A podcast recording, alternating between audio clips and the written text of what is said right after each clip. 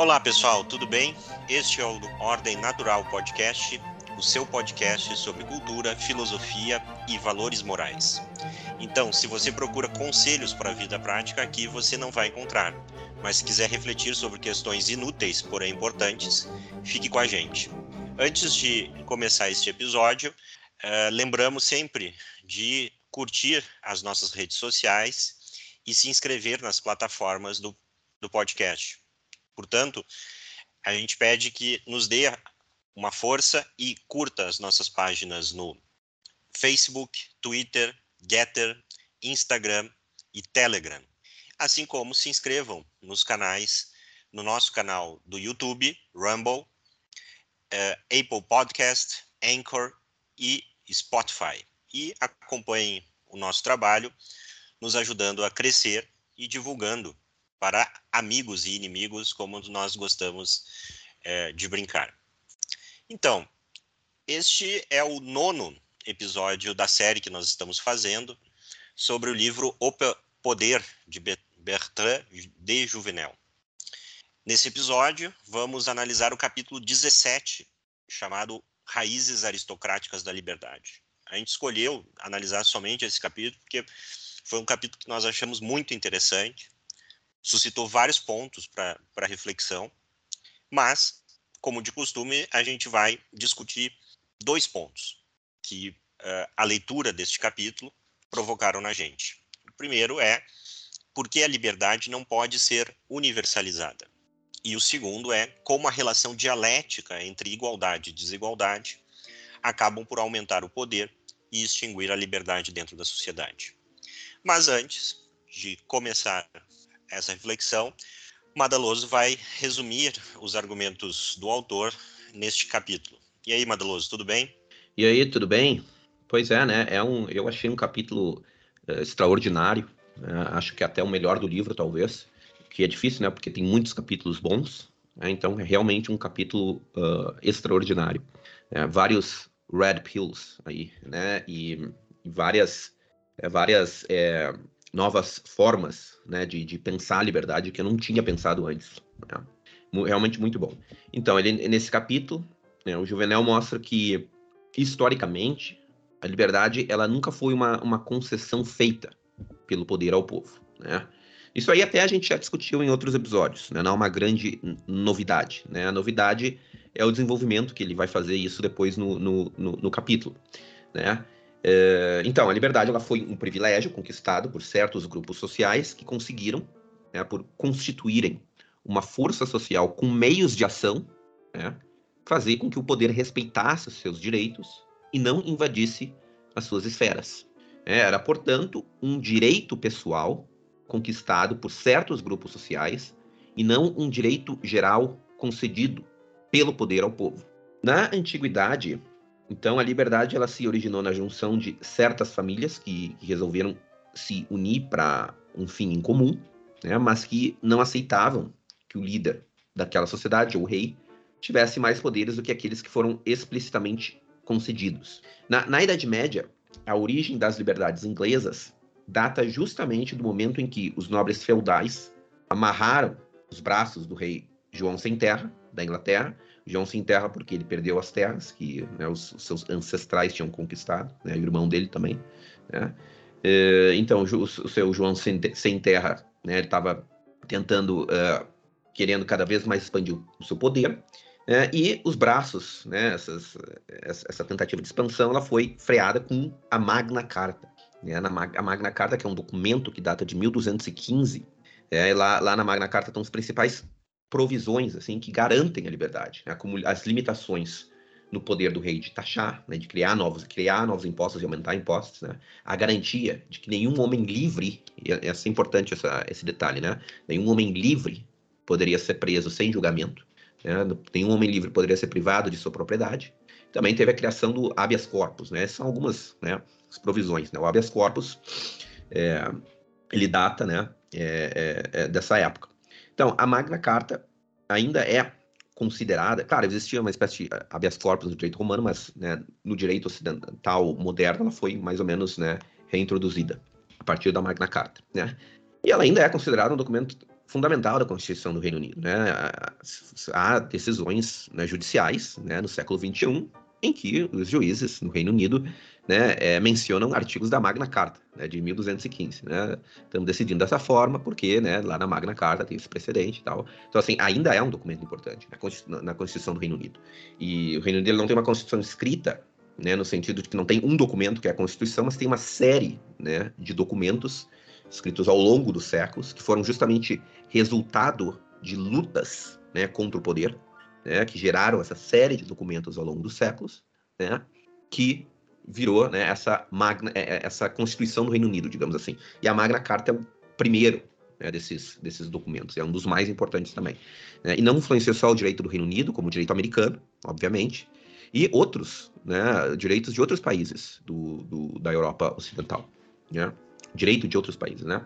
Só que assim, essa carta ela não é, né, é, ela não é um, um, um documento, né, uma, uma, uma, uma constituição né, que estava garantido, né, que garantia assim, a todo cidadão britânico, nós estamos, não, a todo residente né, britânico, né, porque não existia cidadão na época, né, todo, a todo britânico, né, a gente garante esses direitos. Não, não era isso. Né? Na verdade, o objetivo dessa carta era garantir esses direitos apenas para os nobres. Ou seja, eram direitos subjetivos concretos e restrito a um grupo, a esse grupo, né, que resolveu pegar em armas né, e obrigar o rei João Sem Terra a se submeter a essa, a essa carta. Né? Ou seja, eles eram barões, né, barões condes, né, nobres que constituíam um grupo de interesses com meios de ação. Né? Uh, ou seja, os servos, né, os outros habitantes né, da, da, da Grã-Bretanha, né, da Inglaterra, principalmente, né, não da Grã-Bretanha, da Inglaterra, para ser mais preciso, né, eles não passaram automaticamente né, a gozar desses direitos. Né, eram só os homens livres, está restrito aos homens livres, aos nobres que conseguiram, com, por meios de ação, né, conquistar esses direitos. Contudo, esses direitos eles acabaram, com o passar dos séculos, se difundindo, se espalhando pela população, né, digamos assim, escorrendo né, uh, para as parcelas mais baixas da sociedade. Né. Mas como é que isso aconteceu? Por, por acaso os nobres ingleses eles disseram, ah, esses direitos que a gente goza, todo mundo deve gozar também? né? Ou então os reis resolveram conceder esses direitos para o povo. Foi assim? Não, não foi assim. Né? Esses direitos se difundiram porque o povo, os servos né, e a nascente burguesia conseguiram se organizar né, e se transformar em uma força social capaz de exigir que esses direitos fossem aplicados a eles também. E muitas vezes se utilizando da coerção, né, das armas. Mas, assim, a origem desses direitos né? e esse é o, é, o, é o, título do capítulo, a origem aristocrática da liberdade, a origem dessas liberdades, desses direitos, né? ela é, é com a aristocracia. Ela se origina né, na luta da aristocracia. Né? É uma etapa muito posterior né, ao fato desses direitos terem se difundido. difundido né? Outro exemplo é a, o da República Romana. No início, só os patrícios tinham direitos. Os plebeus eles não tinham direitos, embora eles fossem cidadãos também. Né? Eles não tinham essa uma liberdade ampla. Com o passar do tempo, os plebeus conseguiram se organizar em um grupo forte, né, poderoso, de interesses é, e capaz de conquistar também a liberdade. Né? Ele dá outros exemplos históricos, né, mas eu acho que é, é bom né, é, selecionar, senão, senão vai ficar muito grande a exposição. Mas qual é o problema disso tudo? Né? E aí é que eu acho que é, é o grande é, é, o grande red pill, assim, né? O problema é que com liberdade ela vem responsabilidade também. Né? O cidadão romano, ele tinha o direito de formar contratos livremente, mas em caso de inadimplência, ele podia ser escravizado. Né? O Juvenal diz que esse tipo de consequência brutal faz com que as pessoas acabem sendo extremamente cuidadosas nas suas ações, né? pensem, deliberem muito antes de fazer uma ação, façam que é, esse tipo de coisa faz com que se formem pessoas extremamente viris, né, independentes, né, ou seja, de certa forma, essas consequências brutais aperfeiçoavam sim o caráter da pessoa. Né? Eu não estou é, aqui fazendo uma. Se se diga né, é. que então a, a, concepção não era exatamente que a liberdade era um direito, né? Ou seja, que tu era titular desse direito na medida em que tu existisse, né? Como é a noção de da maior parte de, de quando a gente fala de direito, né? Hoje uhum. a gente fala dessa ideia de que basta a pessoa existir a partir de uma certa é, condição, né? Quando a gente fala em direitos especiais, mas quando falamos de direitos universais, basta ela existir, que ela é titular desse direito. É, o direito, na verdade, era um, a liberdade, na verdade, era um privilégio. Exato. E, e, e esse privilégio tinha um custo, né, que era a responsabilidade sobre os próprios atos. É, não haveria ninguém para se responsabilizar é, sobre si. Né? E caso, como esse exemplo mencionado mostra, caso você agisse de modo que produzisse consequências que não correspondem a esse privilégio, você você o perderia e perderia totalmente. Né? A condição Exato. que você era reduzido não era de menos liberdade, era de escravo. Uhum. Exato. Então, isso é, é muito importante a gente entender que o conceito deles de liberdade é muito diferente do conceito de liberdade que nós temos hoje. Exato. Exato. É, e assim, eu não tô dizendo, a gente não está dizendo assim que a, a, escravidão por dívida é uma coisa, é uma coisa boa, era uma coisa, né, que, que deve ser tomada. Eu, né, é claro que não, mas assim, é, a gente está constatando um fato, né? E o fato é o seguinte: uh, a liberdade, né, ela sempre era associada com muita responsabilidade, né? E, e da mesma forma, né? Por exemplo, é, é, o nobre medieval também, ele era livre, mas era ele que ia para a guerra, não o camponês, né? Claro que isso variava de época e lugar, mas de modo geral, né, na Idade Média, quem ia para a guerra era o nobre. Ou seja, a liberdade, ela necessita de responsabilidade, né? E a, essa, essa mesma né, é, essa mesma dualidade né, entre é, liberdade e responsabilidade, tu vai para a guerra, tu é livre e tu tem responsabilidade de ir para a guerra, de defender né, uh, o, né, a, tua, a tua região, né, uh, isso né, forma né, caráter for, pessoas fortes, caráter forte, né, é, é, assim, dizer que a guerra, né, ela dá oportunidade para ações extremamente virtuosas, né, para o heroísmo, né, não é uma defesa da guerra, é apenas uma contestação. É uma, é uma, eu estou apenas constatando de que de circunstâncias ruins podem se surgir resultados bons. Muitas vezes a gente vê, né, é, é, muitas vezes o melhor lado né, da, da, da, natureza humana, as ações mais belas que a gente vê são em circunstâncias é, é terríveis, né? Então, é, então existia então essa né, liberdade, mas também tu era responsável. Né? E, e, e assim, a responsabilidade que tu assumia com a liberdade né? Era uma enorme responsabilidade. Né? Era uma coisa assim que podia literalmente destruir a tua vida. Né? E o que acontece então, né, quando a liberdade é universalizada? O que acontece? Por exemplo, a gente sabe que quando a educação é universalizada, a liberdade, a, a qualidade cai. Isso é assim, não tem como ser diferente, porque uh, são muito poucas pessoas que, que são capazes de usufruir de uma educação de qualidade. Né? Para atingir a população geral, a qualidade precisa cair. Senão, é, como é que pessoas que não têm capacidade e nem interesse, né, o interesse é mais importante do que a capacidade, né? como é que pessoas que não têm interesse de receberem, né, de fato, uma boa educação, né, porque isso requer esforço, né? Como é que as pessoas é, vão conseguir acompanhar a educação? Da mesma forma, no momento em que a liberdade é universalizada, a gente pode dizer também que a liberdade, a, a qualidade cai, qualidade da liberdade, porque a liberdade ela requer responsabilidade e pouquíssimas pessoas, né, apenas as pessoas com realmente espírito né, mais uh, viril, né, de constituição e caráter forte, são pessoas que, tão, que estão dispostas né, a assumirem os riscos, que inevitavelmente acompanham a liberdade. E essa, para mim, é a grande sacada do capítulo. Né? A plena liberdade ela só é possível quando poucos, né, quando poucas pessoas são livres. Né? Infelizmente. Aqui tem uma, tem uma nota de rodapé né, na qual o Juvenal ele menciona uma passagem do Rousseau que eu acho muito interessante. A passagem é a seguinte: aspas. Rousseau enfatizou isso em uma passagem que seus expositores mais convencionais tendem a ignorar em silêncio. Dirigindo-se aos poloneses, ele escreveu o seguinte: aspas, aspas dentro das aspas. Né? É, Estou ciente das dificuldades no caminho do plano de libertar seus povos. Vencido este obstáculo, ainda há que temer os vícios e a covardia dos servos, a liberdade é um alimento suculento, mas requer uma boa digestão. Só os estômagos saudáveis podem suportá-la.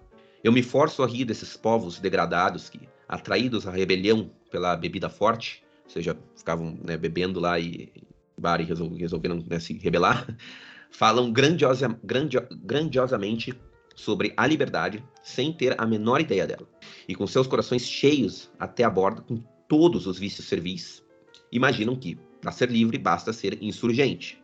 Grande e sagrada liberdade. Se esses infelizes pudessem conhecê-la, se eles pudessem perceber o preço que deve ser pago para conquistá-la e mantê-la, se eles tivessem consciência de que as leis são capatazes mais severos do que tiranos, ou seja, né, a, a, soberania das leis, né, digamos assim, se eles tivessem consciência disso, suas almas débeis, escravizadas pelas paixões que devem ser reprimidas, te temeria cem vezes mais do que a escravidão. Eles fugiriam de você aterrorizados como um fardo grande demais para ser suportado. Fecha aspas. É interessante, né? É muito interessante essa, essa passagem do Rousseau. Né? Tem, aliás, o Juvenal tem várias passagens do Rousseau que o Juvenal menciona no, no, ao, ao, longo do livro, né? Que nunca são mencionadas, assim, né? Rousseau é um pensador muito mais interessante do que, né, que os, né, os expositores convencionais, como ele mesmo diz, fazem parecer, né? Ou seja, a liberdade plena, né, a verdadeira liberdade que vem com responsabilidade é para poucos. Né? É, além disso, né, e aí se encaminhando é, para o final do capítulo, outro fenômeno que acontece quando a liberdade é universalizada é que acaba gerando uma contradição entre a liberdade política e a desigualdade social. Ou seja, por vários motivos, né, porque as pessoas têm aptidões diferentes né, e conseguem uma posição mais elevada na sociedade, bastante riqueza, ou por meios imorais, né, a maioria das vezes, né, por uma classe que perdeu completamente o pudor e a moralidade. Acontece que, né, ou, ou pelo menos aconteceu historicamente, né, que uma parcela da população se destaca, né, passa a se constituir como uma elite muito distante né, é, é, do povo é, passa a possuir uma riqueza excessiva, que abre um abismo entre elas e o povo. O que acontece é que o povo, né, por se sentir oprimido por essa elite que se destaca, acaba recorrendo aos meios oferecidos pela liberdade política para derrubar essas pessoas né, e alcançar mais igualdade e diminuir a exploração. Existem duas formas de fazer com que esse abismo entre a igualdade política e a desigualdade social seja consertado. Ou seja, autoridade né, ao qual o povo recorre, né, tem duas formas de tentar proteger o povo da opressão das elites. E o exemplo histórico que o Juvenal dá, eu acho que é muito, eu acho que é brilhante. Né? A primeira é a, é a solução buscada por, né, pelo Tibério Graco, que era um tribuno da plebe, é uma, uma figura bastante popular, que tentou limitar o tamanho dos latifúndios dos patrícios romanos e fazer com que é, os patrícios, né, são os nobres, digamos assim, da Roma antiga, e fazer uma, uma espécie de reforma agrária, né, restaurando a independência econômica e a autonomia para o povo que se via destituído. A segunda alternativa, ou seja, essa primeira alternativa, a gente pode né, dizer que seria assim, a solução distributivista. Né? Tu empodera o povo novamente, né? para usar uma palavra que está aí na, na, moda. Porque realmente, naquele momento ali, né, que era no, no final é, do século II a.C., é, a coisa tinha se degenerado muito, né? Porque a sociedade romana, anteriormente, era uma sociedade de, de cidadãos fazendeiros, né? De pequenos fazendeiros que iam para a guerra, né? E ao longo dos séculos, a condição tinha se degenerado tanto, né? Que acabou virando uma sociedade de latifundiários, né? De um lado e um povo destituído de outro, né? Por vários motivos, várias, várias é, é, circunstâncias históricas que, que não, né? não, não tem como entrar, é, não tem como explicar aqui né, por falta de tempo e também porque a gente acabaria desvi desviando do, do, assunto. Mas essa era a condição na época. É, vamos é, fazer um esclarecimento, porque né, nem todo mundo conhece, aliás, a maior parte das pessoas não conhece, mesmo quem talvez esteja acompanhando esse episódio aqui, o que, que é o distributismo. Tá? O distributismo é, é, diferente daquilo que a gente pode chamar de distributivismo, tá? que seria uma espécie de é, de Estado é, provedor, que distribuiria a riqueza, né? é, e diferente de socialismo. Tá? Então, assim, qual é o ponto, tanto do Graco, né? e essa é, é, um conjunto de ideias recente, que vem com... A gente tratou do episódio, sobre isso no episódio do Hilaire Belloc, é, o livro Estado Servil. Então, quem quiser maiores informações, é, vá lá nesse episódio e conheça a obra não só de Belloc, como também de Chesterton, né, que são as duas principais referências do distributismo, que é uma corrente nascida é, da doutrina social da Igreja, né, que é, tenta encontrar aí um, uma terceira via entre o capitalismo e o socialismo. Então, nesse caso, quando se fala de reforma agrária, não é uma reforma agrária que vai coletivizar as terras. É uma reforma agrária para distribuir a propriedade privada da terra, ou seja, né, de você ter mais pessoas com propriedade de terra. É muito diferente da solução, né, solução aqui com todas as aspas do mundo, socialista, que é, na verdade, a concentração da propriedade, com o nome de socialização, é, no Estado e, consequentemente, na elite que detém o poder político é, que não é muito diferente, segundo Belloc, com aquilo que a gente pode dizer que seria o capitalismo excessivo, que é a concentração da propriedade em poucas mãos de uma elite é, essencialmente econômica muito rica. Tá? Então, só para fazer esse esclarecimento, porque nem sempre é. é. o pessoal é, sabe um pouco dessas ideias aí. Até o nosso objetivo é divulgar com maior frequência o distributismo aqui nesse e, e, a doutrina social da igreja aqui nesse podcast. Mas continuando aí, Mandoso. Exatamente, né? É, é bom esse, esse, esclarecimento. Então, a solução do Tibério Graco foi a solução do distributismo, né?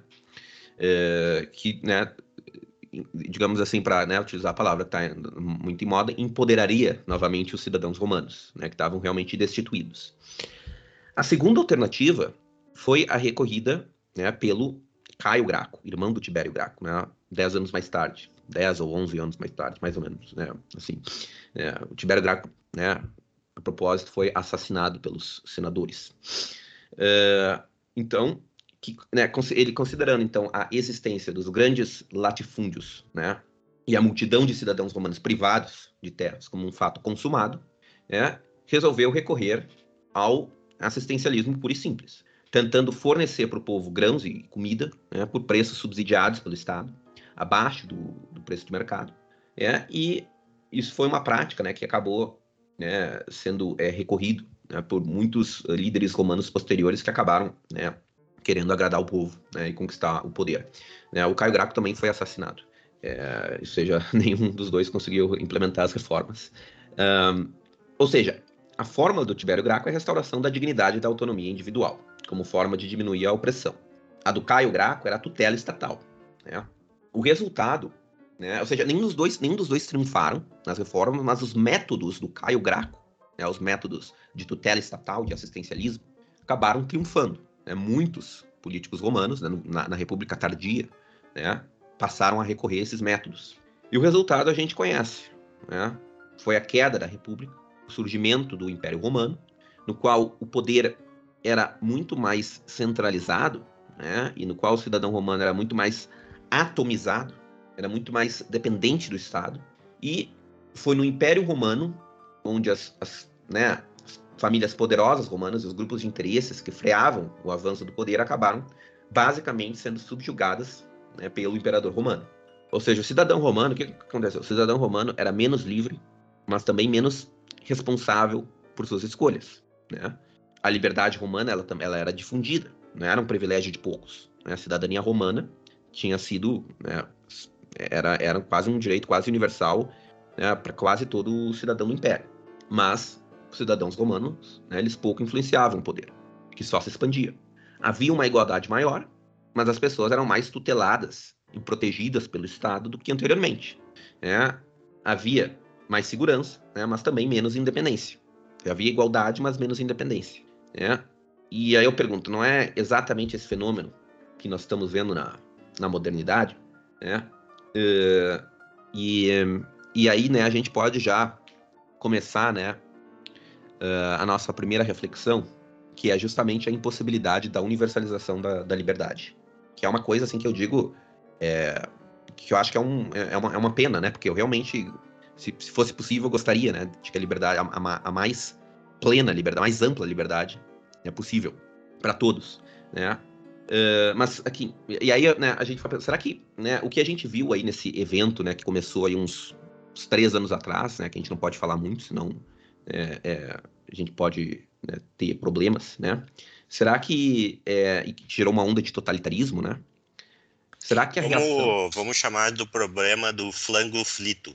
Flango frito.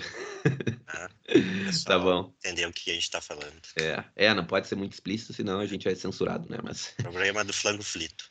É, então, será que né, a, a, reação a isso, ela não foi talvez um impulso natural de pessoas que querem né, mais segurança do que liberdade? No próximo episódio até a gente até vai falar mais dessa questão, né, segurança e liberdade. É claro que nesse caso teve também uma, uma parcela, né, muito muito grande da mídia, né, que é, que exagerou muito o problema, né? acabou gerando medo desproporcional nas pessoas. Mas, assim, isso é um exemplo, né? A gente pode recorrer não apenas a esse fenômeno, mas a outros também, né? Para ilustrar o seguinte: as pessoas elas não querem uma liberdade ampla, né? Eu, eu, prefiro liberdade ampla e não plena, né? Porque liberdade, a liberdade plena é algo impossível e, e inclusive indesejável, né? Então, liberdade ampla, assim, né? Uh, uh, liberdade ou plena no sentido de que, né? Uh, a, a, a maior liberdade possível. Né? Mas vamos utilizar a palavra liberdade ampla. Né? É só olhar, né? As pessoas elas não desejam isso. Vê, vocês veem todas as formas né, com que as pessoas são tuteladas e protegidas pelo Estado. E como as pessoas clamam por isso. Né? E aí nós vemos que as pessoas não desejam liberdade, liberdade ampla, que acarreta também ampla responsabilidade por suas, por suas escolhas. Veja, por exemplo, né, a imensa legislação é, trabalhista né, do direito do consumidor, né, o imenso sistema previdenciário que nós temos, né? O que, que isso acarreta? Isso, isso, na verdade, é, um, é uma diminuição do direito das pessoas de firmar contratos de forma livre, né? Um aumento do poder de taxar do Estado para né, uh, garantir mais segurança para as pessoas. Por quê? Porque as pessoas, de modo geral, elas não querem arcar com os riscos da liberdade, né? As pessoas, elas não querem a responsabilidade que vem com a liberdade.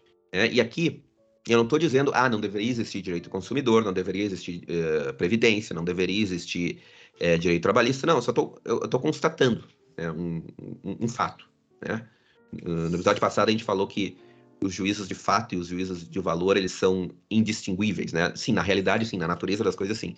Mas na análise, na, na análise, né, da depuração dos fatos, ela pode sim ser abstraída uma coisa de outra, né? Então, no momento, estou fazendo né, uma análise estou constatando um fato, né? E, né, e, e eu também não estou querendo dizer aqui que, que, falta espalhar as ideias de, de liberdade, né? É, muitos liberais acreditam né, que a solução é espalhar ideias. Basta né, espalhar ideias, né, basta a gente ter uma, uma melhor comunicação com, com o público, né, fazer um marketing melhor das ideias é, é, liberais, da, da, da, importância da liberdade, né, é, que né, basta isso para as pessoas aderirem. Né? Elas vão naturalmente ver que a liberdade é melhor do que a servidão. Mas eu acho que não, eu acho que não necessariamente. Por quê? Porque as pessoas, elas. Porque, primeiro, não existe uma cultura da liberdade. Né? Cultura no sentido é, profundo da palavra, não no sentido apenas de, de, de marketing. Né? Uma cultura da liberdade não existe. Né? E a maioria das pessoas, elas não desejam liberdade. Elas desejam, é, porque elas não desejam a responsabilidade que vem com a liberdade. Né? E ou seja, da mesma forma que não tem como a, a, a, auto, a alta cultura ser universalizada, também não tem como a liberdade ser universalizada. Né? A não ser né, em sociedades menores. Né? A não ser, assim, é, em unidades políticas, sociedades com unidades políticas minúsculas, né, onde há uma comunhão de valores, onde existe uma educação uniforme. Né? Educação aqui eu digo não apenas educação formal, é, também educação formal, mas não só isso. Né? Onde existe uma reverência aos ancestrais, né? e também um esforço conjunto de toda a sociedade em formar cidadãos livres e responsáveis.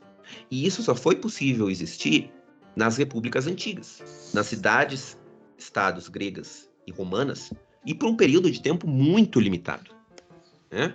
No mundo moderno, no mundo, é, nas sociedades de massa, né, onde não existe e não tem como existir essa comunhão de valores, é simplesmente impossível. Não tem como existir isso. Ou seja, a minha conclusão é de que, infelizmente, né, e eu gostaria muito que fosse diferente, mas infelizmente, a liberdade ampla, ela é impossível na sociedade moderna.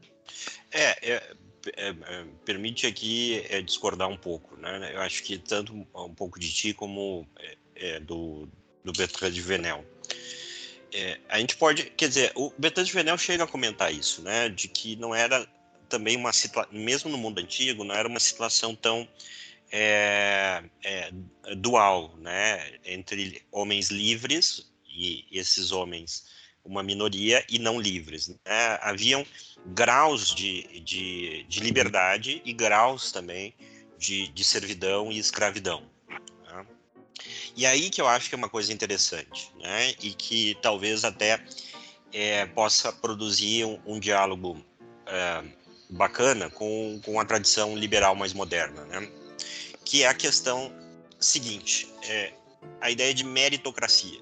Tá? A, na medida que você deixa de encarar a liberdade como um direito natural e universal, é, e principalmente essa liberdade mais, mais plena, mais, mais extensa do ponto de vista é, da capacidade do, do indivíduo é, ter autonomia, e aqui autonomia no sentido é, é, radical, no sentido raiz da palavra, que auto, né, próprio, nomia, regras, né, no sentido de ele ser o produtor das regras é, sobre as suas decisões, a, a meritocracia é a liberdade ser o, o, o, o, prêmio de um sistema meritocrático. Uhum. Né? É, e não um, um, direito a qual é, basta a pessoa, digamos assim, cumprir umas certas é, normas na sociedade que ela não perca a sua liberdade. Em que sentido? Ah, se, basta você não roubar, né, que você não perde a sua liberdade e não vai para cadeia. Né? Isso, tipo, a gente não não está lidando com liberdade nesse sentido que é o sentido mais superficial da palavra, né? e que eu não acho que é nem isso o que Bertrand de Venel está é, descrevendo quando fala dessa aristocracia. Né? Então, existe sim um nível mínimo de liberdade que é universalizado, universalizável, a liberdade de ir e vir, né? a liberdade de pensar o que você pensa, de discutir, de falar. Então, essas liberdades modernas, mais tradicionais, da tradição liberal clássica, eu entendo que sim, são liberdades é, universalizáveis, porque é, elas é, é, até bom que exista na sociedade isso. Né? Isso é, traz uma, um benefício para a sociedade o fato de as pessoas, por exemplo, é, poderem é, trabalhar nas profissões que elas desejam, né? é, falar o que elas pensam né? e discordar, desde que né? não partam aí para violência, né? É, e aqui eu não vou entrar, ah, não, mas palavras podem ser violentas, não. Né? Violência é meter né, um soco na cara de alguém. Pronto, né? Daí para cima. Né? Dali para baixo não é violência. Né? Falar alto, xingar uma pessoa não é violência. Tá? E eu entendo assim do ponto de vista universal, você pode xingar uma pessoa, dizer que a pessoa é um né, é, é, um idiota, é um imbecil, para não, né, a gente não falar aqui palavrões, é, Canalha. Mais, é, é mais baixo calão, né? É, isso eu acho ok, né? Mas enfim, é, isso a gente pode dizer assim que são liberdades básicas, né? E que é até o mérito do mundo moderno em relação aos antigos, né? Agora, é, existe mas aí, outra... aí, é que tá. Eu, eu, eu, concordo contigo que essas liberdades, mas essa, esse é um nível da, da é, liberdade. Tem um outro nível que é a liberdade como autonomia. Isso, é isso a autonomia. Que daí eu acho que para a discussão moderna, né, a gente teria que adjetivar a liberdade, que é a liberdade política. Né? E aí uma coisa que ele diz assim, liberdade política não é ir lá votar, né, etc. É justamente ter a, a, o poder. Né? A liberdade política é ter poder. O que, que é poder? Poder é a capacidade de mandar né, e ser exato, obedecido, exato. ok? Ou a e... capacidade de não de não, de não obedecer. ter que obedecer, exato. Exatamente. Exato. Isso é. Né? Isso tem que ser depurado através de um processo de mérito, tá? de mérito. É, assim como de, se a gente pega o raciocínio clássico de que a sociedade é a família ampliada, né, é esse tipo de liberdade a criança não tem dentro da família. A criança, até por uma questão de caridade para com ela, né, ela não pode ter esse poder de decidir e de se recusar né, em torno da decisão dos pais. Claro que dentro da família o critério é mais objetivo desse mérito né? É o adulto, a criança, etc. É uma, é uma coisa mais, mais é, simples de a gente entender, inclusive, os limites dessa, dessa relação desigual e, portanto, hierárquica, né? De uma hierarquia meritocrática. Né?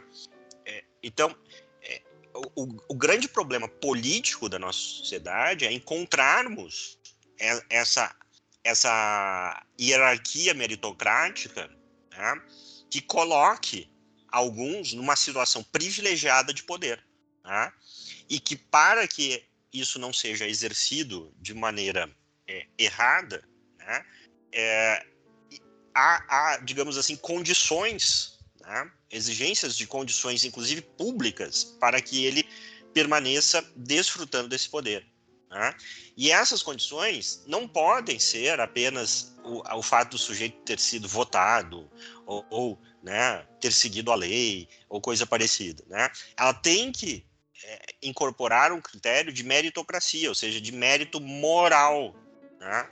Não pode ser qualquer um a ter poder ou o que a gente pode chamar daqui para frente de liberdade política. Né? Não pode ser qualquer um. Eu sei que isso é muito duro para muita gente a gente ouvir falar, mas eu sempre costumo dizer, às vezes até é, é, falo isso com, com alunos quando eu dou, porque eu acho que isso é muito é o pensamento conservador. Os conservadores eles pensam assim, eles entendem que a sociedade não, não só é diversa, existe uma diversidade dentro da sociedade, mas existe uma desigualdade.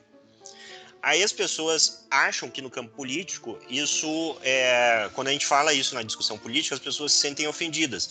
Mas quando a gente transfere para outras áreas da vida, é, as pessoas começam a compreender um pouco o raciocínio, que é o seguinte: é, se não houvesse desigualdades de mérito, então quando você fosse procurar, é, por exemplo, atendimento médico, você poderia sortear ao acaso o médico que vai tratar de você porque afinal de contas todos são médicos, todos tiraram o diploma de medicina, portanto não existe médico bom ou ruim. É de novo aquele problema que nós citamos no episódio anteriores dessa dissociação nossa entre o juízo de valor e o juízo de fato. Existe uma realidade aqui, né, que coloca as pessoas em posição de autoridade. E a autoridade, ela tem uma raiz semântica de, com autonomia, autorização, autoria, né? essa relação em torno de um critério moral que precisa ser estabelecido dentro da sociedade que é, as nossas democracias é, não contemplam.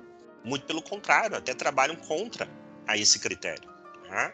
Contra esse critério. Basta ver o quão comum as pessoas elegerem indivíduos por qualidades assim que pode ser uma qualidade interessante para um comediante, interessante para um apresentador de TV, interessante para é, um líder sindical, interessante para é, um, arti um, um, artista, enfim, mas não para, para um político, para alguém que, que vai receber, digamos assim, um mandato de liberdade política, né? um mandato de decidir e, né, e anular uma decisão. Então, e, esse é o grande problema, porque nós não temos mais uma base de referência de valores uhum. né, sobre, assim, é, eu quero que todo mundo tenha a mesma liberdade política, assim como eu quero que qualquer médico tenha a mesma liberdade de, de me tratar, tratar da minha saúde, ou de que qualquer pessoa possa pilotar um avião, de que qualquer pessoa possa, sei lá, comandar uma empresa. Tá? Então, é, eu acho que esse critério, né, é essa discussão, ela é indissociável com aquilo que nós falávamos no episódio passado, que é a existência de, de uma ordem moral duradoura, a qual esses indivíduos com liberdade política, eles têm liberdade política porque eles encarnam tá, de maneira mais expressiva em todas as suas atitudes essa ordem moral, os ideais dessa ordem moral. Né? Se os ideais é, é, ressalta a virtude guerreira, esses são indivíduos de projeção física, firmeza, né, etc. Se é os ideais da sabedoria, enfim, né, o conteúdo aqui dos ideais a gente deixa para um, uma outra discussão. Mas tem que haver esse filtro moral. E o filtro moral tem que bastar né, para tirar a liberdade política. Exatamente, né? É, nas sociedades uh, antigas, né, antes da, do, do mundo moderno, assim, os indivíduos, né, que eram vistos, né, que, que eram, que tinham, digamos assim, essa, essa projeção moral, eram as pessoas que, tinham, que, de, que de fato detinham o poder. Né, e tinham liberdade política né, também. Detinham poder, não, tinha liberdade política, é isso que eu quis dizer. E um, o que a gente o, o, que a gente pode fazer, né, o que eu posso, a gente pode fazer assim, é, posso dizer assim, no, nos mundos antigos havia determinados graus de liberdade. Né, assim, havia pessoas né, que tinham bastante uh, uh, a liberdade política ampla, né? Liberdade com responsabilidade, que a gente disse, né? A gente diz, e havia, né, ali no, no é, lá embaixo, né, os escravos ou os servos, digamos assim, e graus, né, de, de liberdade. Mais ou menos a gente pode dizer isso. No mundo moderno, não há nem a liberdade ampla, nem a escravidão total, né? Assim, a, gente, a gente não é, assim, a gente até às vezes pode dizer que a gente está sendo escravo, mas como uma figura de linguagem, porque a escravidão ela não é total no mundo moderno, embora né, talvez é, é, possível que chegue a esse ponto, né, em um, em um momento futuro. Né? Ou seja, não há nem essa liberdade ampla nem a escravidão total, e também não há, né, os diferentes graus de liberdade. O que há é uma meia liberdade para todo mundo, uma meia liberdade em que na maioria dos países até um certo tempo atrás mas eu acho que não mais agora, no século XXI, mas até um certo tempo atrás, esse primeiro plano de liberdade que a gente estava dizendo, que a gente estava discutindo, que é o direito de ir e vir, liberdade de expressão, etc., né? É, liberdade de propriedade, liberdade religiosa, enfim, é, era respeitado, né? razoavelmente respeitado. Né? E o segundo plano de liberdade, que é a liberdade como autonomia, né? não, assim, não, assim, já não, não, não, não existia, né? já, já não existe mais. Então, no mundo moderno, né, no mundo moderno, a gente pode dizer assim que todo mundo é igual, há uma igualdade, não há é, é, é, desigualdade, pelo menos nesse plano, né, nesse plano, né, não há uma desigualdade, todo mundo é meio livre. Né? Claro, agora eu acho que no século XXI a coisa ela está tomando uma forma é, diferente. Eu acho que a liberdade está cada vez uh, diminuindo cada vez mais, né? Ao ponto de que não é, não é impossível a gente é, é, talvez não seria absurdo prever de que em algum ponto a gente chegue muito perto da, da servidão ou até mesmo da, da escravidão. Mas o, fato é o seguinte, né? O fato é que me parece assim haver essa essa é, esse, esses, esses dois tipos né, de, de, de sociedades. Né? Uma sociedade em que há diferentes graus de liberdade e uma sociedade em que há apenas um grau de meia liberdade. Né? É, eu acho que é um bom esquemático a gente pensar nisso, é, porque veja o seguinte, você não quer que uma pessoa é, é, com vícios, né, e vícios aqui, é, a gente diz vícios morais, né, não é, é compulsões como drogas, etc., né, é, produza regras. A gente não quer, entendeu? A gente não quer que uma pessoa que minta, né, que tenha como método de vida mentir, por exemplo, né, é, produza regras. É, a gente não quer que pessoas que não valorizam o conhecimento, por exemplo, né, e a busca pela verdade, é, sejam autorizadas a fazerem regras. A gente não quer que pessoas fracas, né, que no primeiro, é, na primeira insegurança no plano pessoal, elas cedam né, é, princípios é, para garantir segurança, né, estejam em posição de produzir regras. Então, assim, o, fruto, o, o filtro moral ele é inevitável para isso. Tá? É, a grande questão é como esse fi filtro precisa ser é, implementado é, e praticado dentro da, das sociedades onde nós estamos vivendo, complexas, urbanizadas, é, é, é, mediatizadas por uma série de dispositivos como a imprensa, as redes sociais, uh, aparatos tecnológicos altamente complexos, né, infraestruturas de, de vigilância, de, de controle também altamente complexas, né, ideologias cada vez mais é, fragmentadas. Né. É, então, assim, quando a gente olha para o mundo que nós estamos hoje e para, vamos colocar, esse ideal, né, e, e, e, o ideal aqui não é no sentido de utopia, mas daquilo que é, nós estamos propondo como algo desejável a ser, a, a ser praticado, é, nós vemos mais dificuldades do que possibilidades. Agora, é, essa ideia né, de haver escalas é, de liberdade política, né, ela transmite o que eu acho que é a verdade sobre é, a ação moral no mundo. A ação moral no mundo ela só pode ocorrer dentro da liberdade. É, ou seja, o indivíduo que age de maneira obrigada, né, é, por princípio, ele não é, é um indivíduo moral. Né? Ele não, por quê? Porque ele não, ele não fez uma escolha livre em torno de fazer A em vez de B. Né? E essa é uma liberdade que existe, a liberdade moral, essa sim, né? é, existe sobre qualquer circunstância. Tá? Isso não sou eu que estou falando, é talvez uma das, é, uma das personalidades mais interessantes do século XX, né? o Viktor Frankl, sobrevivente dos campos de extermínio nazistas, né? um judeu, psiquiatra. E nós vamos comentar a principal obra dele algum dia aqui nesse podcast, que é Em Busca de Sentido. Ele fala ali que mesmo na condição de de prisioneiro no campo de concentração, que é a situação onde o sujeito é reduzido, eu acho que há uma condição ainda mais miserável do, daquela de um escravo, né? porque é basicamente é ser escravo sabendo que o teu destino, ao final, é, quando não lhe resta mais forças para e utilidade para ser escravo, você vai ser assassinado e muitas vezes com requintes de crueldade. Né? Ele dizia ali, mesmo ali, você ainda é livre para fazer o bem ou para fazer o mal. Né? É, então, como eu disse, existe essa, essa liberdade que é inevitável. Uhum. Né? Agora, uma coisa é a, a, liberdade no sentido político, que é a liberdade de né, obedecer, de escolher obedecer, né, e ter a capacidade de ser obedecido. Né, esse jogo da política. E aqui sim a gente tem que aspirar por qualidades morais ainda mais elevadas por parte dos indivíduos, porque senão a gente corre o risco, é, como nós vemos hoje, é, das pessoas utilizarem esse poder para atender é, a, aspectos extremamente é, é, medíocres, né?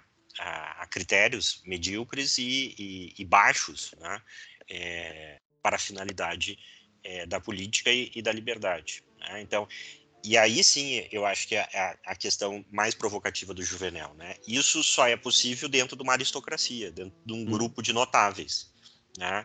E veja que os notáveis não é no sentido de que eles são perfeitos, lindos, maravilhosos, mas que eles estão sob condições tão específicas, né? Que ou eles ou eles desempenham aquilo, né? Num, num, num patamar máximo, ou senão eles perdem tudo. Tá?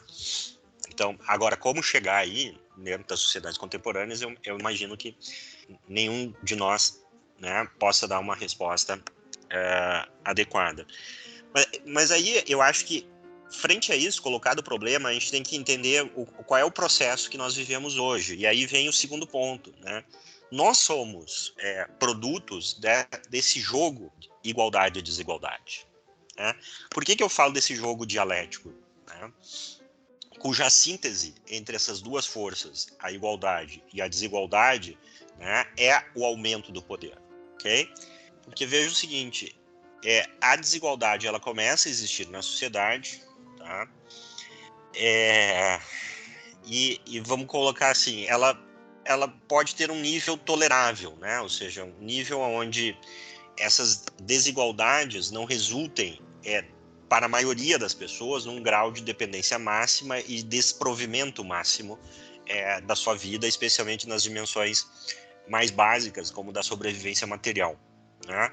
É, obviamente, isso gera dentro da sociedade problemas quando você tem um, uma massa de pessoas que vivem precariamente e um grupo limitado de pessoas que vivem numa abundância e, como é no caso de hoje, publicizam essa abundância, né? é, para aqueles que basicamente estão vivendo ali numa situação de, de subsistência. Tá? Então, não adianta negar que isso gera, sim, um problema dentro da sociedade, tá? de diversas ordens. Não só essa diferença marcante como a esquerda tende a, a trabalhar com ela, né? é, entre essas coisas e assim justificar as suas medidas de distribu distribuição, né? Não no sentido do distributismo, mas no sentido do, do, do irmão lá, do, do Graco, né? É, de criar uma, uma rede né? de, de dependência estatal, que supostamente tiraria dos ricos para dar para os pobres, né? mas mantendo os pobres talvez ainda mais pobres né? É, na sua é, dependência em relação ao Estado mas gera também um outro tipo de problema. Tá? Esse outro tipo de problema, ele é mais profundo do que esse econômico da desigualdade, tá? que é o problema que a desigualdade econômica ela traz é, um, um incentivo para a corrupção política. O que, que eu quero dizer com isso? Eu quero dizer com isso o seguinte: se eu tenho uma elite econômica muito rica, ok? Isso vai atrair a ira dos mais pobres, mas também vai atrair a ira do político, que é relativamente mais pobre do que a elite econômica. E aí que entra a relação dialética que ele vai tentando descrever. Então, o político vendo isso, vendo que o seu poder pode ser comprometido, né, porque existem essas pessoas com muitos recursos econômicos, ele vai se utilizar da maioria, da massa empobrecida, para tomar poder dessa outra elite. Ao mesmo tempo. E foi essa... isso que o Júlio César fez, né? Isso, é... e que todas as revoluções, todas né, todos os processos, basicamente, que o, o Bertrand Juvenel Bismarck, tem analisado né, ao longo da história, Vargas, foi né? isso. Né, desde a... Agora, existe um outro elemento que, que também é interessante. Que, assim, essa elite rica não vai também assistir isso, digamos assim, uh, passivamente. Tá? Ela vai dizer assim: bom, então o que, que é mais fácil? Eu garantir a minha riqueza e, inclusive, até ganhar mais poder, né? É, comprando a massa ou comprando os senhores da massa. A, a, digamos, a minoria intermediária. Uhum. E eu acho que é isso que está acontecendo no mundo contemporâneo. No mundo contemporâneo, uhum. nós temos grandes grupos, grandes fortunas, que ao perceberem que muitas vezes o poder político, né, e aqui a gente tem que sair da discussão ideológica né, e passar por uma discussão de análise política, ok? É, esqueçam as categorias esquerda, liberal, conservadora, etc. E vamos analisar aqui e ver se é, quem está nos ouvindo concorda com o que eu estou falando. Então, existe grupos econômicos gigantescos, né? E aqui eu estou falando de indivíduos, tá? Eu não estou falando de classe social, eu não estou falando de empresas, mega empresas, estou falando de indivíduos que controlam grandes empresas, grandes bancos, enfim, tá? É, que dizem assim, opa, só um pouquinho. Né? Eu não vou continuar estar sujeito, de um lado, aos altos e baixos da fortuna, dos movimentos da bolsa especulativa, etc., e dos surtos dos ciclos políticos. Né? Que, sei lá, eu invisto lá num, num vamos pegar assim, uma plataforma de petróleo, reservas de, de, petróleo, e daqui a pouco né, muda uma eleição, acontece o um golpe de Estado, eu perco todo aquele meu investimento porque o cara vai lá e nacionaliza. Né? Com o exército dele. E eu fico a ver navios, como se fala. Né? Então, eu não vou mais me submeter a isso. Então, como é que eu posso fazer? Bom, eu posso tentar manipular a massa, ou eu posso tentar manipular aqueles que controlam a massa. Uhum. Né? E eu acho que esse é o fenômeno que nós podemos chamar de globalismo. Né? É essa elite né, extremamente rica que busca mobilizar né, a seu favor as lideranças políticas para impor pautas que muitas vezes uh, uh, são assim contraditórias para a mentalidade ideológica, né? Ah, por que, que o fulano de tal lá, mega rico, mega empresário, quer é, preservar o meio ambiente, né? Assim, por que, que o sujeito lá, mega rico, mega empresário, quer é, que haja um, um, sei lá, um tributo mundial sobre transações financeiras é, que vai financiar um programa de renda mínima universal. Tá? E veja, pessoal, isso não é teoria da conspiração, são objetivos que muitas dessas pessoas ricas falam abertamente que defendem. Né? Uh, renda universal mínima, ou coisa parecida, regras ambientais e tudo mais. Né? Renda universal mínima seria, né? É. O grande, a, a grande, né, o triunfo total né, daquele plano do Caio Graco. Né? Exato. E aí que entra o meu ponto. É, né? é, uma... é, é jogando o jogo dessa dialética igualdade-desigualdade que o poder se expande. Né? Porque uhum. nunca você vai ter uma sociedade plenamente igual, mas ao mesmo tempo nunca a gente vai ter uma sociedade plenamente desigual.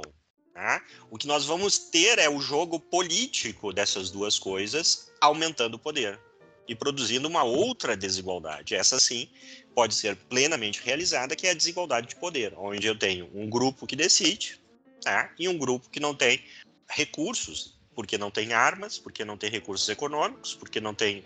Eu não preciso tirar direitos políticos lá no papel, né? É só destituir as pessoas dos meios de, de resistência, né? Armas, dinheiro, propriedade, né? A gente pode pensar até saúde física, alimentação, que elas não têm meios né, de se recusarem essa liberdade política. É, então, eu acho que nesse sentido, o Betânia Juvenal ele é certeiro.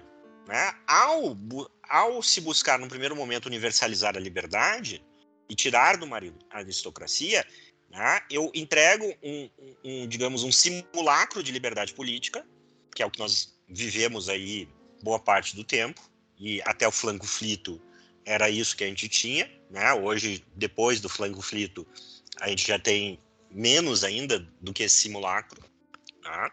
É, porque, atenção, os poderes que foram impostos durante a, a visita do flanco flito no mundo, eles não, eles não desapareceram, é. né?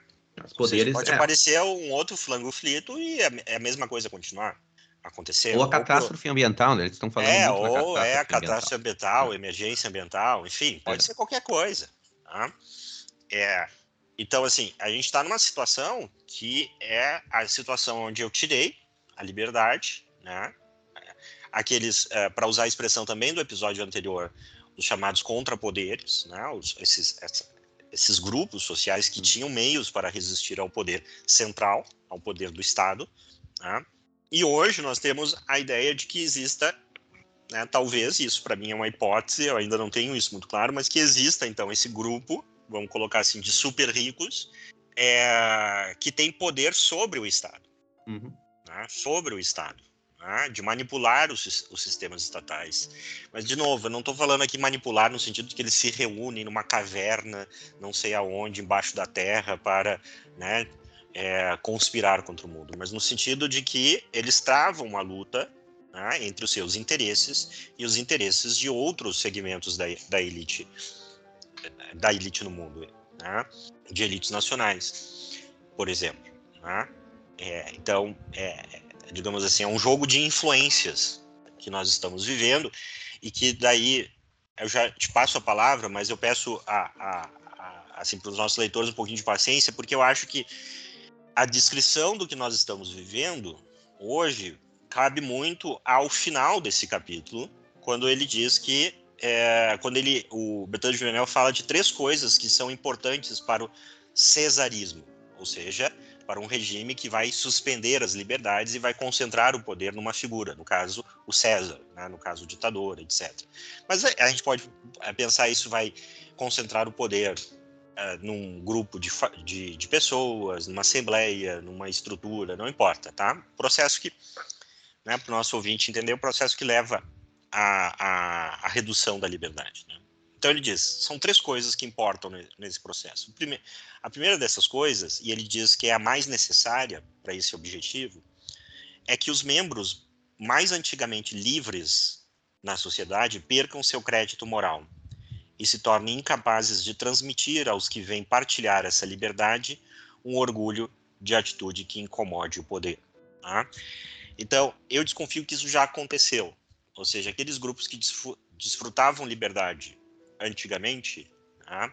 é, não, é, já desapareceram e por isso não transmitem o orgulho daquela liberdade para os novos elementos que desfrutam dessa liberdade, dessa participação política. Né? O segundo fator é que se eleve uma nova classe de capitalistas, desprovidos de qualquer autoridade moral e cuja riqueza excessiva os divorcia do resto dos cidadãos. Eu acho que nessa segunda parte aqui, né, dessa frase, o Bertrand Venel está certo. Ou seja, nós temos um conjunto de pessoas muito ricas que está totalmente divorciada do cidadão comum. Né? Basta ver assim o quanto de, é, de celebridades que é, nas redes sociais cagam regras, com perdão da palavra, para o homem e para a mulher comum, né, do alto das suas mansões em Beverly Hills, com seus assessores que fazem, né, que os livram do jugo da, da vida cotidiana, né, de, é, você consegue imaginar, sei lá, o Leonardo DiCaprio indo pagar um boleto na lotérica, né, e lev levando o filho dele, né, uh, um para uma sala de emergência num, num, hospital ali numa fila. Não, né? Ele vai levar para o hospital, mas para a suíte lá do hospital, sei lá, né? Ou médico, ou o hospital vem na mansão dele. Enfim. É. Né? É, então a quantidade de gente, né? A gente teve esse exemplo recente lá da tal da conferência do meio ambiente que, né? Assim tinha um monte de gente com jato particular lançando toneladas de, do tal do combustível, né? que supostamente gera o tal problema climático, né? Dizendo que a gente tinha que diminuir, né? A, a, o uso de combustíveis. Então, vem cá, pessoal, pelo menos então comece com o jatinho particular de vocês, né? Uhum. Ok? Mas, é, mas vamos lá, então isso já está acontecendo. Mas a outra coisa que ele fala aqui, ó, desprovido de qualquer autoridade moral. É, essa que é a questão interessante hoje no globalismo. A configuração de uma nova autoridade moral. De eles serem vistos como autoridades morais, que falam em nome da ciência, do meio ambiente, das relações mais é, de maior igualdade. É um novo moralismo, né? Um moralismo de relacionamento, de como criar os filhos, de como interpretar o mundo, etc, etc, etc. Tá? Que é desprovido, então, de uma moral tradicional. E por último, ele vai dizer: o terceiro elemento é a reunião da força política com a fraqueza social numa ampla classe de dependentes.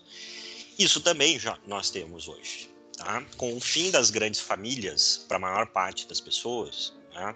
hoje as pessoas, quando vão começar a sua vida, elas não têm uma base da família para começar essa vida. Ela normalmente começa com o quê? Com aquilo que vai abrir, de certa forma, uma certa servidão, tá? que é o financiamento. Então, ah, eu, vou, eu, quero começar minha vida cursando uma faculdade. Eu vou buscar financiamento para pagar ou a faculdade privada ou para pagar o cursinho para passar no Enem, né? Por exemplo. Ah, eu quero, é, né? Eu vou me casar e eu quero ter minha casa própria. Eu vou pegar financiamento para comprar uma casa própria, né? É, enfim, carro. Financiamento e crédito, às vezes assim, tu paga, pega é, 15 mil exato. e tem que pagar 100 mil. É, é então é, vai criando isso, mais os ciclos econômicos, etc., né, vai criando uma geração de pessoas onde não tenho mais aquela servidão, né, é, digamos assim, é política, né, de conteúdo político, mas eu tenho uma servidão que é de conteúdo material, no sentido de que se criam relações econômicas onde um conjunto de pessoas a gente pode dizer que são servos, que não trabalham mais para si. E né, essa servidão material, ela leva a servidão política também. Uhum. Claro, é evidente. Uma vez eu li um estudo muito interessante do, do Instituto, há muito tempo atrás, eu não sei se ainda tem na página deles, tá?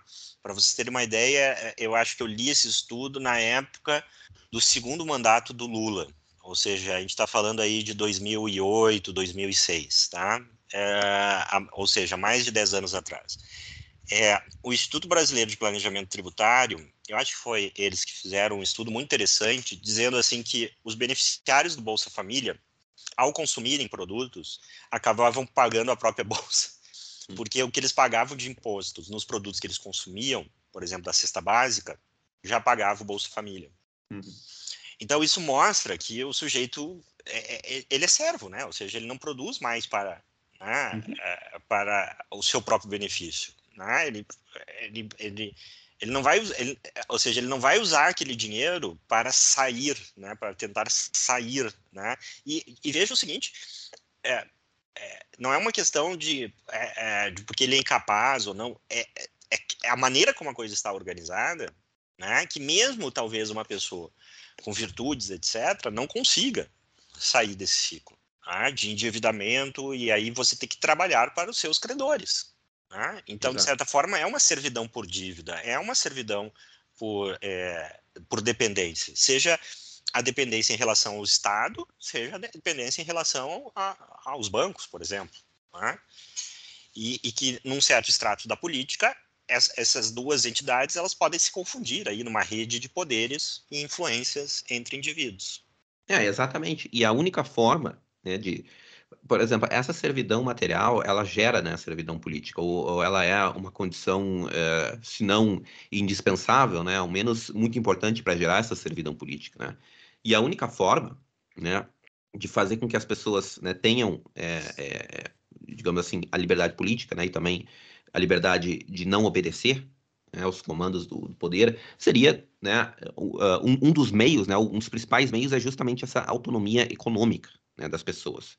Né? Ou seja, né, as pessoas elas têm meios que independam, né, independem desse, dessa estrutura de poder.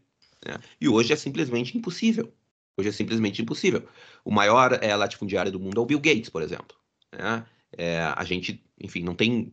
Se a gente tiver assim, ah, vamos né, recorrer à terra, né, vamos né, comprar uma fazendinha aqui para ter minha autonomia né, nesse sentido. Não tem como.